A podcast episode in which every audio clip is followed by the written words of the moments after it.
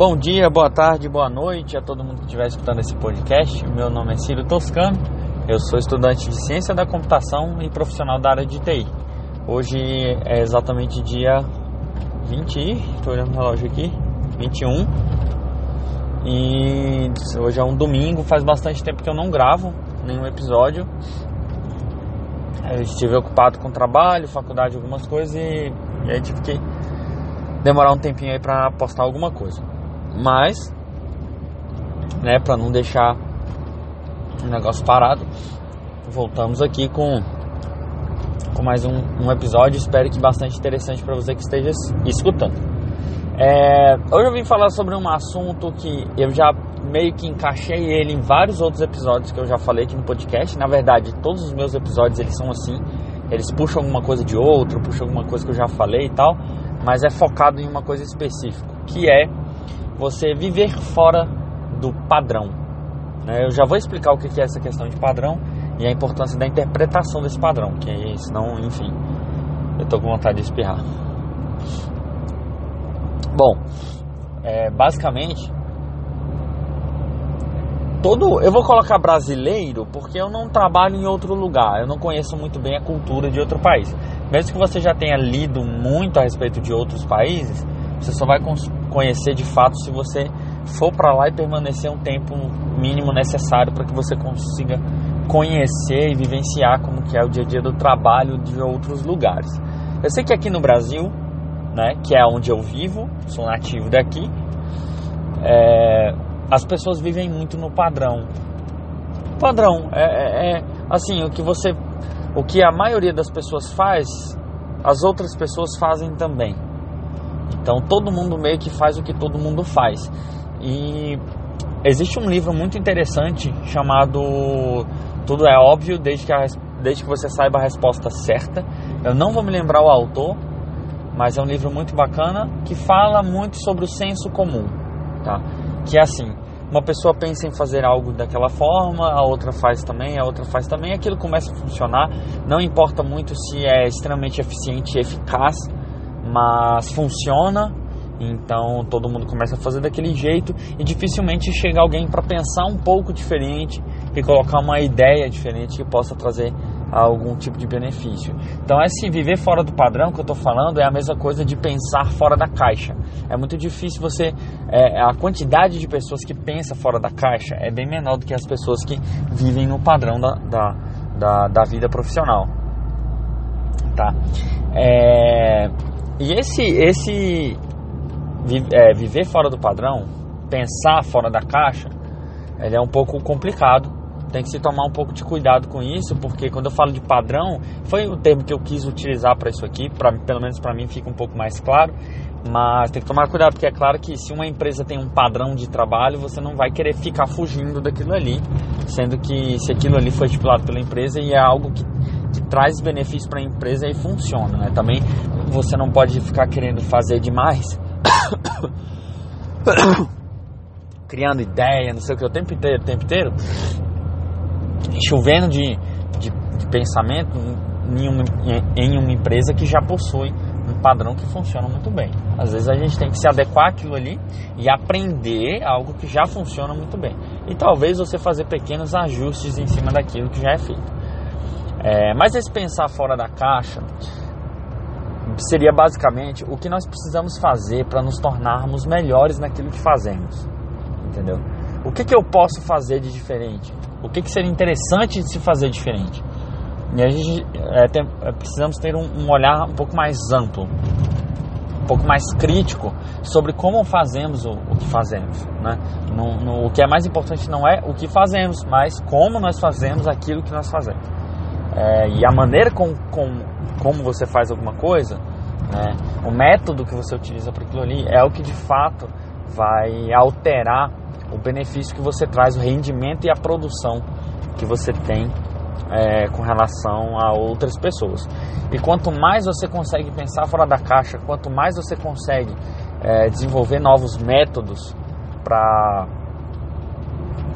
ter crescimento e ter melhor rendimento, muito, é, mais você, é, ainda mais você vai ser reconhecido pelo seu trabalho, se caso ele já for bem feito. Então, isso é muito difícil de você encontrar na cabeça de alguma pessoa no mundo profissional hoje. Né? É, eu vou citar dois exemplos aqui. Um exemplo foi recente agora, que aconteceu lá no meu trabalho. A gente teve um concurso, tá? Nós tivemos um, um gerente que, que, que pegou um pote de vidro. Eu não, fui, não sei quem exatamente foi, mas um potão de vidro, né? Hoje é domingo de Páscoa, né? 21 de abril. Enfim, então essa semana foi semana aí da, dos chocolates. Aí ele colocou vários bis, vários bis dentro desse pote de vidro. E. E colocou e entupiu de bis, né? E tirou uma foto e postou para várias operações, né? Inclusive para a equipe que eu trabalho, falando assim, olha, cada equipe vai falar, dar um palpite da quantidade de bis que tem dentro desse pote de vidro. Quem chegar mais perto leva o pote de vidro, né? Caso, a equipe vai ganhar o pote de vidro para dividir entre si. Beleza. E aí então, todo mundo começou a dar os seus palpites. Os primeiros palpites que eu lembro da minha equipe que, que o pessoal soltou foi de 74 bis, 72 bis, eu falei 70, teve um pessoal que falou 60, teve um pessoal que falou 56, 68 e por aí vai. Mas, basicamente, todo mundo que deu o seu palpite, todo mundo que deu o palpite, é, pegou e falou mais ou menos esse valor entre 54 até 80, tá? Até 80 mais ou menos. Foi, foi isso, basicamente. E só tinha uma imagem, tá? Dava para contar alguns bis, mas nada muito é, é, é, assim que trouxesse uma certa exatidão, uma certa segurança de qual seria de fato a quantidade de bis existente ali dentro do, do pote. Perfeito. Aí o que, que aconteceu? No final das contas, eu comecei a, a, a perceber, né, e todo mundo falando, falando, falando, chegou no final o resultado. É, detalhe, o concurso tinha qual que era o, valor, a, a, o tamanho do pote, tá? Ele tinha acho uma altura de 23 centímetros, um diâmetro de tanto, etc. Então tinha essas características aí para ajudar um pouco o pessoal saber falar mais ou menos ali quanto quantos bis tinha ali dentro. Beleza. É, daí então a gente pegou e deu nosso palpite. Final das contas, quantos bis tinham dentro desse pote? Nosso, o nosso palpite final, porque foi um palpite por equipe, né? Nosso palpite foi de 72 bis. Final das contas, 239, se eu não me engano, tinha 239 bis. Então assim, foi muito fora do que a gente tinha falado, muito fora. E foram palpites. Duas coisas que deu para perceber. Ninguém utilizou de outro método para tentar descobrir quantos bis tinham dentro do pote. A gente simplesmente olhou a foto e soltou um palpite. E o nosso palpite seguiu muito, muito uma ideia geral de todo mundo da nossa equipe. Foi o que, foi o que deu para perceber de início. Posterior a isso, eu fiquei pensando no seguinte. É claro que é uma questão boba, tá? Ah, o exemplo que eu vou dar aqui é um exemplo bem simples. Mas veja só, eu tinha as dimensões do pote, certo? Então eu poderia muito bem chegar na minha casa encontrar um pote de vidro que tivesse mais ou menos os mesmos tamanhos. Se eu não encontrasse, eu poderia fazer um pote eu mesmo, com plástico, com papel, alguma coisa assim, só para ter uma noção. Isso assim, estou dizendo para eu conseguir chegar no palpite que fosse mais próximo possível da quantidade de bis que tinha dentro do pote. E aí, eu fiquei pensando, poxa, como que eu faria para chegar o mais exato possível na quantidade de bis que eu tenho dentro daquele pote, né?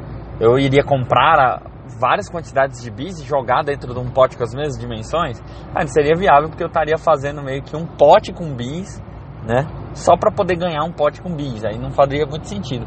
Mas eu fiquei pensando o seguinte: é claro que vai ser um gasto, o pessoal da vida ecológica aí vai reclamar, mas se eu tivesse pego um bis, tivesse pegado as dimensões dele de altura, largura e profundidade e montado uns, uns os paralelepípedos, né? Um, mesmo formato ali do bis, com folha, folha de papel dobrada. Se não dobrar ela inteira, mas você meio que como se você fosse montar um dado. Beleza. Ia ser muita coisa? Ia ser muita coisa. Ia dar trabalho? Ia. Eu ia pelo menos gastar um dia inteiro. Mas eu ia ter um custo reduzido. Assim, eu ia ter um investimento para poder pegar esse método, colocar esse método para funcionar e eu ia chegar no objetivo que era chegar o mais exato possível na quantidade de bis que tinha dentro do pote. Só que eu ia gastar muito papel, né? E tempo pra caramba também, para ganhar um pote de bis. Eu adoro bis. É, mas assim, deu para entender mais ou menos o que, que é pensar fora da caixa? Esse é um exemplo bem besta, mas ninguém pensou em tentar fazer alguma coisa dessa. Por quê? Ah, porque são pote bis, a gente dá um palpite e vê se acerta. Tudo bem, mas tem pessoas que na seu, no seu dia a dia profissional, na sua vida profissional, deveria pensar desse jeito e não pensa. Deveria até às vezes investir, fazer um investimento de próprio bolso para se desenvolver mais, para tentar chegar o mais perto da exatidão que é necessária em sua produção, mas não faz. Por quê? Porque ninguém faz isso. Aí vem aquela pergunta, pô, mas quem que ia fazer isso? Né? É sempre essa pergunta que é, que é comentada nessas situações. Nossa, Ciro, mas pra que uma pessoa ia fazer isso? Só pra ganhar um pote de bis? É. É pensar fora da caixa. É você chegar o mais próximo do resultado que você quer atingir. Ah, mas não, não tem tanto sentido nisso. Tudo bem, não tem. Mas se você, nessa situação não. Mas se você aplicasse isso em outras questões, em outras situações do dia a dia, talvez a gente tivesse um rendimento bem melhor. E é nisso, no Brasil, que um profissional se sobressai aos outros. É em pensar fora da caixa, é em agir de maneira diferente, é tentar ter uma visão mais ampla, em pensar como que eu posso resolver esse problema aqui. É pensar, parar, sentar e começar a fazer, entendeu? A executar. E, e, não é também ficar falando apenas, tá? Tem muita gente que só fala. Tem muita gente que só gasta o tempo falando. Ah, porque a gente tinha que fazer isso, a gente tinha que fazer isso, a gente tinha que fazer isso, a gente tinha que fazer isso. É só o que tem. O pessoal falando. Mas não é falar. Você não precisa nem falar para ninguém. Executa e analisa, sabe? Tem algo palpável que você possa apresentar ou que você possa até implementar para já ter algum tipo de resultado, nem mesmo que seja pequeno, se você tenha pegado um espaço amostral ali curto para você tentar chegar a, a, uma a um resultado específico e depois você consiga aumentar aquilo ali e ter uma, uma visão mais ampla do que você precisa, é, do que você só falar. Então isso é, é, agir fora do padrão, é você pensar fora da caixa. Agir fora da caixa, vamos falar melhor, né? Não é só pensar, é agir fora da caixa. A outra situação que eu queria colocar aqui, fora o que eu falei do pote com bis, é, eu gosto muito de basquete, eu tenho jogado basquete recentemente, é, todos os fins de semana, e eu tava assistindo alguns jogos, é, é, por agora, algumas reprises, sabe? E algumas jogadas de, de jogadores antigos. E me veio à cabeça um jogador muito interessante, é, que é o Nate, o Nate Robson. É, não sei se é Robson ou Orbison, não, acho que é Robson mesmo, Nate Robson. É, que foi jogador do, do Celtics, foi jogador do New Orleans, foi jogador do Chicago Bulls, foi jogador de, de muitos times aí nos Estados Unidos. E ele era um cara fora do padrão. Aí tudo bem, vai ter muita gente que vai colocar questões de genética. Mas vamos lá. É, se você que está escutando esse áudio que você não, não conhece muito de basquete ou não acompanha muito, mas acho que deve ter mais ou menos uma noção a questão de um, de um tipo de, de jogada que é executada dentro do basquete, que é o tal da enterrada, né? O basquete você precisa arremessar a bola e acertar um aro que tem uma rede, certo? O cara, o cara vir correndo e pular alto o suficiente para conseguir jogar a bola para dentro do aro, assim, sem ser através de um arremesso, a gente chama de enterrada. Claro que a maioria das pessoas conhece, mas aí que tem alguém escutando que não conhece. E o que, que acontece? O, aro de basquete, ele tem uma altura de 3 metros e 5 do chão, tá? 3 metros e 5. Então é bem alto. Eu, por exemplo, eu tenho 1,80m e se eu der um pulo parado, eu chego próximo a encostar do aro. Se eu vim correndo, tomar mais impulso, apenas com uma mão eu consigo triscar no aro. Só que para você conseguir de fato executar essa jogada bem, você tem que pular pelo menos até passar a sua palma da mão inteira. Caso você queira fazer belas jogadas e, e é, assim diversas enterradas diferentes uma das outras, então você tem que fazer dessa forma. Você tem que pular bastante, tá? Você tem que de fato ter um, um impulso grande. E aí o que que acontece? Normalmente, o que é mais normal é jogadores de 1,94, jogadores de 1,90, é, jogadores de 1,90 para baixo é, não são normalmente jogadores que vão ali enterrar e tal. Tá?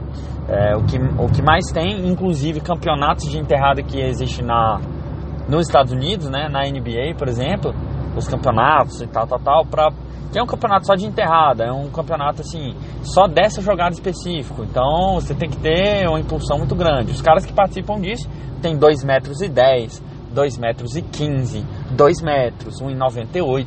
Então são caras bem altos. E o que, que tem a ver o Nate com isso? O Nate era um cara excepcional, um excelente jogador de basquete e que já foi campeão de enterrada, né, do campeonato estadunidense. Se eu não me engano, foi 2009, 2010 e 2007. Acho que foi esses três anos, ou teve quatro anos, 2006, eu acho 2006, 2005, 2006, não sei, ou 9 e 10. Foi alguma coisa assim. 4 a 3 campeonatos que ele foi campeão.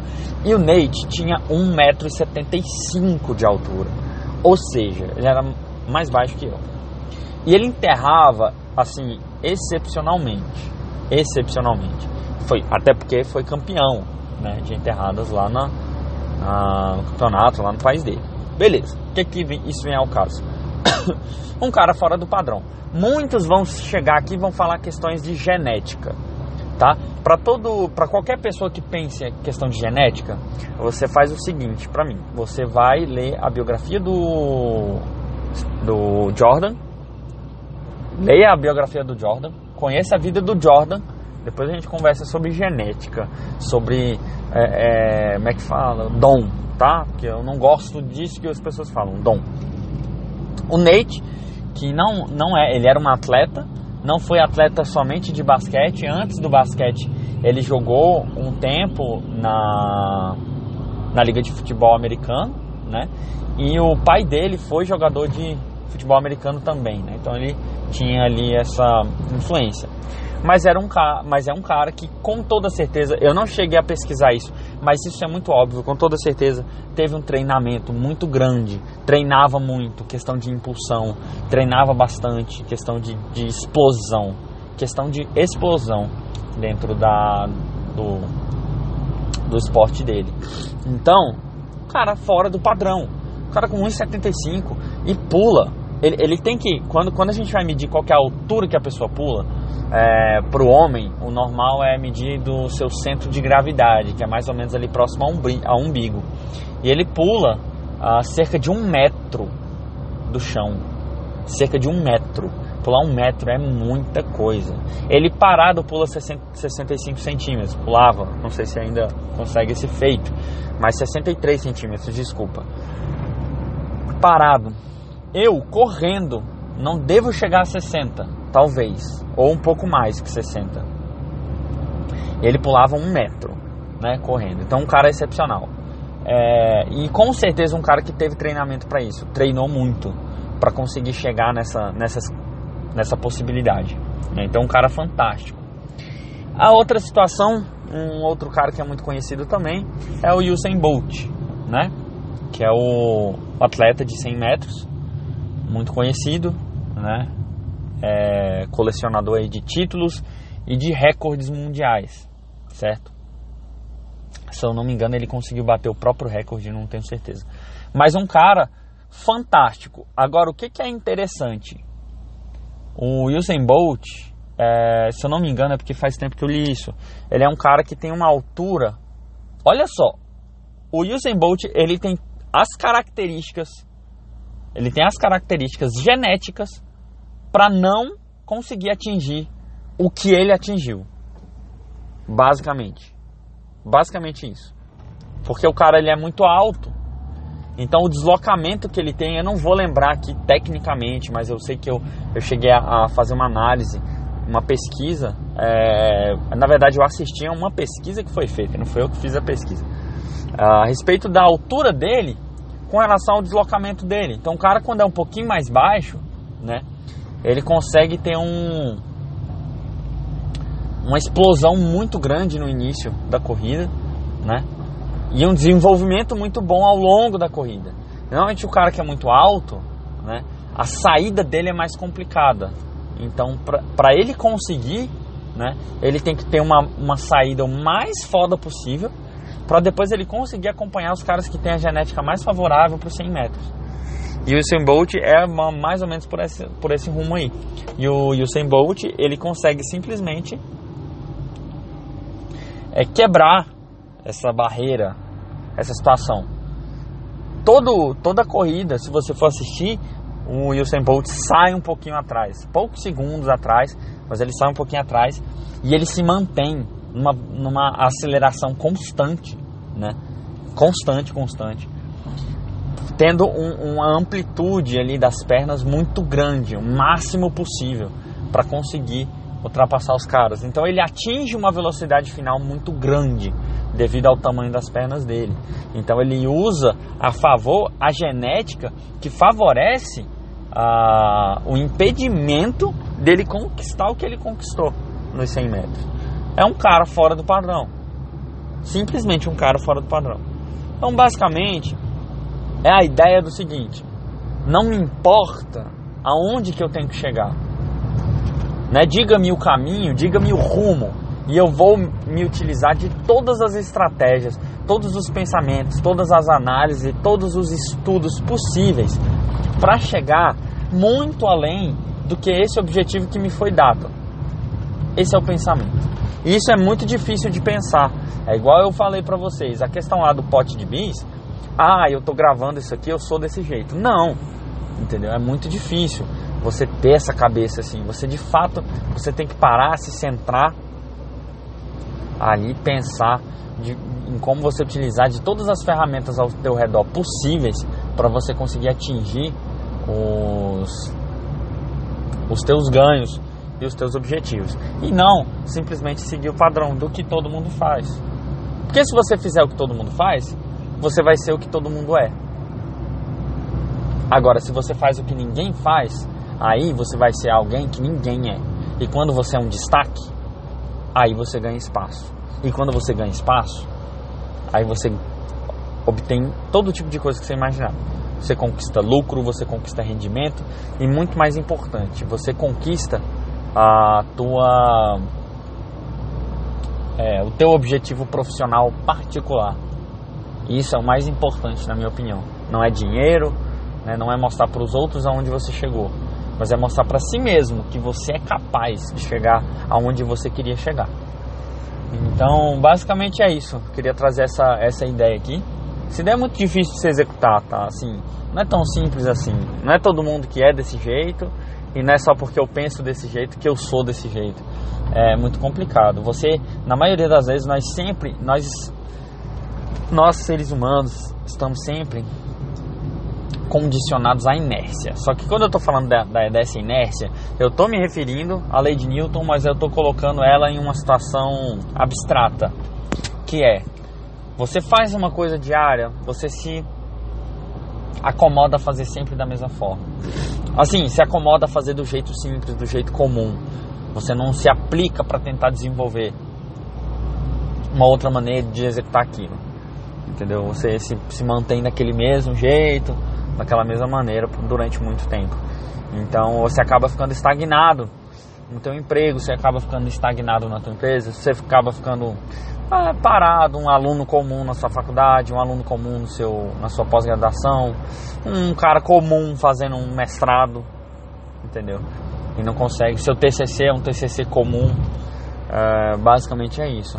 E a questão de pensar fora da caixa não é você querer ser melhor que as outras pessoas. Não é isso.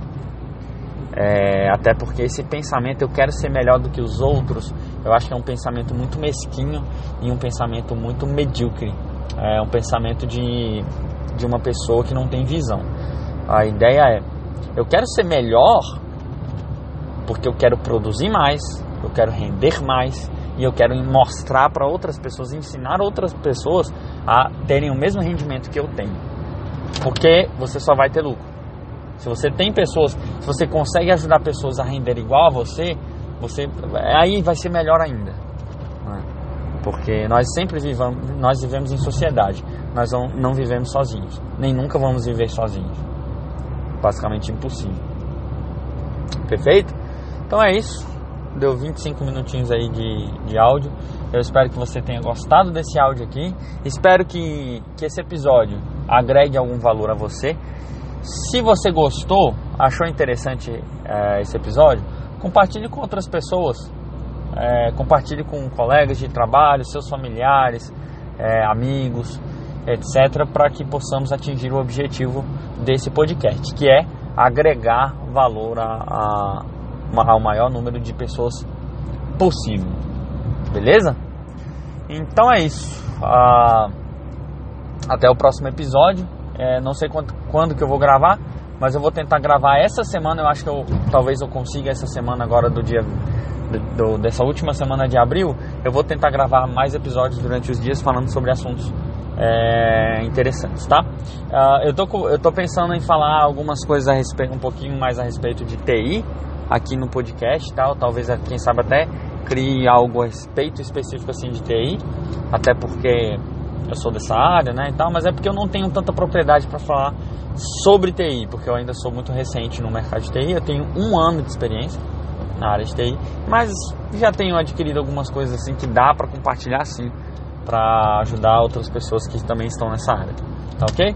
Então é isso, muito obrigado por você ter escutado até aqui, desejo a você uma ótima semana, independente de qual dia você esteja escutando isso, qual ano, tenha um excelente dia, uma excelente semana, uma excelente noite.